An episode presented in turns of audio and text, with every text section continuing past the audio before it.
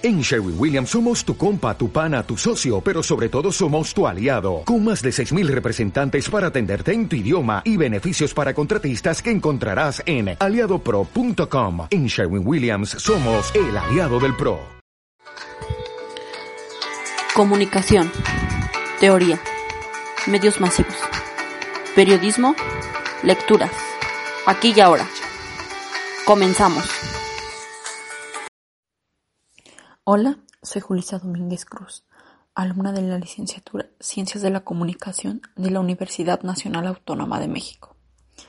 A continuación les hablaré acerca de las categorías sociológicas fundamentales para poder abordar y comprender la dinámica de la cooperación en los medios digitales.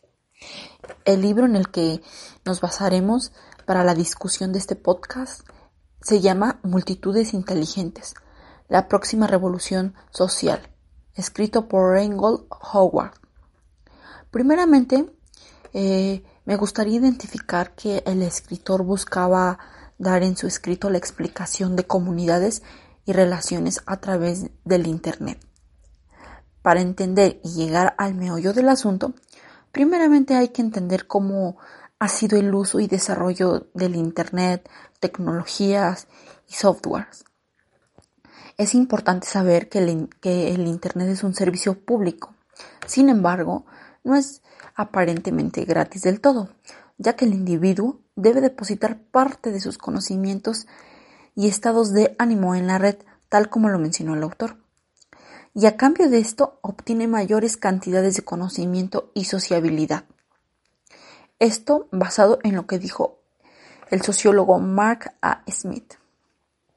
Incluso, el autor nos menciona que este fenómeno de cooperación es importante, ya que un beneficio no funcionaría, ya que sin un beneficio eh, de la parte que está ofreciendo el bien, no funcionaría la interconexión. Sin embargo, a lo largo de la historia y dentro del uso del Internet han existido y existirán los francotiradores. Así lo denominó el autor. Ellos son aquellos que consumen el bien sin aportar nada, y esto altera el equilibrio de los dilemas de la cooperación. La cooperación siempre ha sido difícil de conseguir, dado que el hombre es egoísta por naturaleza, y por ende siempre buscará su bienestar a costa de los otros, o incluso superiormente a ellos. De hecho, según Garrett Harding, la, la no cooperación es la tragedia de los comunes, donde cada hombre está encerrado a incrementar su ganado, ilimitadamente en un mundo donde sí hay limitaciones. Filosóficamente, es importante que las personas lleguen a una cooperación, ya sea por una fuerza coercitiva, como lo dijo Thomas Hobbes o John Locke, quien mencionó que las cooperaciones se podían dar por medio de contratos y es que se necesita una motivación para contribuir al medio público y así obtener el beneficio de la cooperación. Esta se debe de ver como algo natural, como una ley natural, tal y como sucede en las criaturas, es decir, de los animales. Es por ello que la tecnología no, no es un bien público del todo, dado que ésta permite controlar la reputación, compensar la cooperación y castigar la deserción. De hecho, el autor menciona eh, la teoría de juegos de von Neumann, donde se encuentran dos prisioneros, eh, los cuales están en conflicto con la policía. Eh, la policía les dice que si cooperan con ellos, o si van a delatar a su otro compañero y así. Eh, la conclusión fue que al ser egoístas por naturaleza, eh, pensaron en su beneficio, sin importarle la cooperación con la policía o ayudar eh, a su cómplice. A pesar de que el Internet se creó para que fuera un bien público, según el autor, actualmente se puede decir que, que se paga con el capital de conocimiento e información, tal como dijo Pierre Bourdieu. Mm, actualmente las redes sociales de las tecnologías tienen gran relevancia y consumo, eh, ya que en ellas se puede encontrar todo tipo de, comunidades con intereses similares a las nuestras. Estas comunidades son extensas y complejas y en conjunto forman una organización social dominante. Eh, esto sucede ya que las redes se basan en tres leyes principales, las cuales son Ley, Reed, Ley Sarnoff y Ley Moore. La primera, que es la Ley Reed, eh, nos dice que las fuerzas regulan los ordenadores y las redes.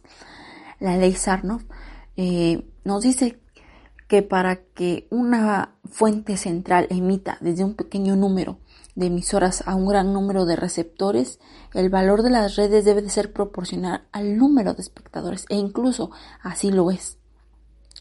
Y la ley Moore que nos dice que el número de elementos, en este caso individuos interconectados, espacio en los móviles, practicidad, etcétera, se, se duplican, se van aumentando en su espacio en cantidad. Eh, aunado a esto, y como se, se mencionó eh, anteriormente, eh, al haber tantas redes complejas, extensas y forman una organización social dominante. Entonces, esto nos da también el poder de las multitudes móviles y multitudes inteligentes. es el poder de la multitud radica en superar las restricciones físicas y aún así provocar cambios.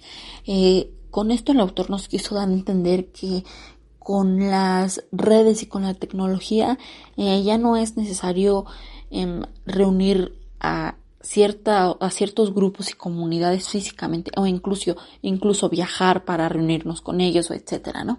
Porque ahora ya se puede hacer todo a través de un móvil y a través de las redes inalámbricas, eh, tal como sucedió en, en Filipinas el 20 de enero del 2001 cuando fue derrocado de la presidencia Joseph Estrada.